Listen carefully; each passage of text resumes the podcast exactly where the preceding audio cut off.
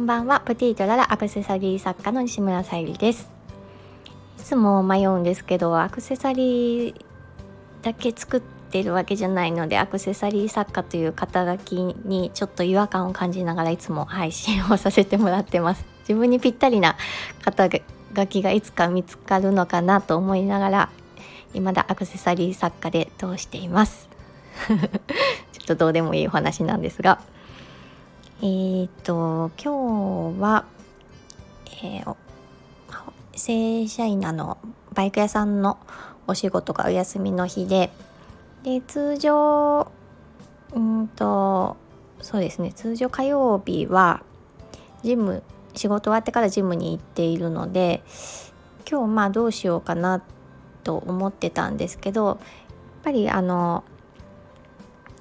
ほぼほぼ曜日を決めて動いていきたいなっていうのとうんと体がねやっぱり、うん、ちょっと例えば膝裏にちょっとリンパが溜まってるなとかなんかだるいなとかって思った時になんかもっと若い時の自分だったら寝てたと思うんですけど休みの日こそもっとゆっくりしないとみたいな。だけどあこれは違うなって、まあ、ジムに通い始めて思ったんですがこれはあのジムに行った方が多分元気になるっていうのがもう分かってきたので、うん、しっかりねやっぱり寝ないといけない時もあるとは思うんですけど、うん、なんとなく自分の会話と対話しながらジムに通ってたりすると分かってくるようになって今日やっぱり行ってみてすごく元気になったので行って正解だったなと思いました。体が逆にねあの楽になりました、ね、昨日配信させてもらったように、えーと、ビジョンボードイラスト商標登録もされている新見由紀子さんという方にお会いしてきたんですけど私もちょっと絵を描いてもらっていてサムネに貼らせてもらってるんですが、まあ、その名の通り、まあ、自分の叶えたい、まあ、現時点で叶えたいものを、うん、よく自分が見えるところに置いておくことでビジョンを明確に絵にすることによってその夢を叶いやすくするというか、うん、そういった絵を、まあ、今回私の場合はポストカードサイズで描いていただいたんですけども普段企業さんとかにあの描かれる時はもっと大きなものを描いかれている方なんですが、はい、その方にお会いしてきて、うん、なんかテレビ出演とかもされていてすごい方なのになんかもう出会った若かりし頃と全然変わってないのが彼女の魅力だなと思いながら本当なんか全然うん、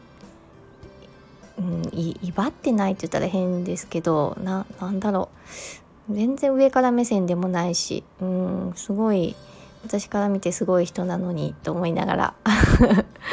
うん本当に楽しくお話をさせていただきました。でそのねあのゆっこちゃんっていう方なんですけど新見ゆき子さんのことゆっこちゃんって呼んでるんですけどゆっこちゃんに結構ねいろんな方ご紹介いただいてそのね人脈もやっぱりうんすごいなと思って感心しながら。で今日もまた新たなご縁をいただいてお話しさせていただいたことによっていろんなね刺激をもらいました。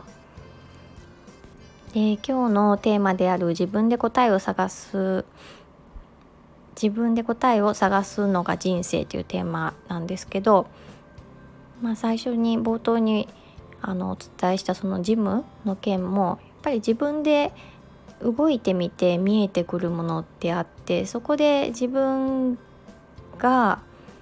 うん、何何がうん自分にとっていいのかとか正解とかっていうのは本当に、うん、あのきっかけはね人からもらうことがあってもと、まあ、ビジネスもそうですしその人生自体が、うん、あのもう何が正解ってもう自分が動いて見つけていくしか答えはわからないというかそれが多分ね楽しいんだろうなって最近本当に思いますね。人と話していてうん。あこんな人になりたいっていう人と話すともう必ずと言っていいほど行動力全然違います。からね。なんかほんと今日も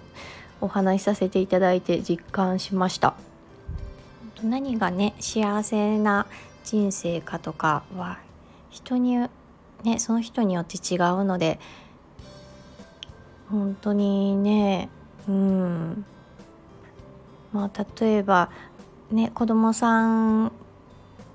をいる家庭を築きたいと若い頃からねもう描いてる方はその通りに動いてるでしょうしたやそれほどねあのうんまあ一人で、えー、まずはビジネスを成功したいとか思っている人とはまたねあの幸せの形が違うでしょうし、うん、なんかふつふつといろいろ考える一日になりました。なんかねこれは私も20代の頃くらいからかな。うんあの何かねあの一つ一つにやっぱり集中してあの学ぶべき時は学ぶってことも必要だとは思うんですけど何かねあの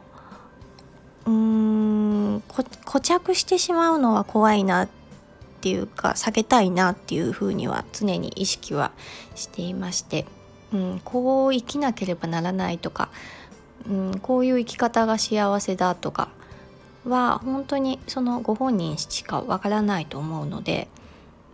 なるべく私も柔軟な考え方をずっとしていけたらなっていうふうには思っています。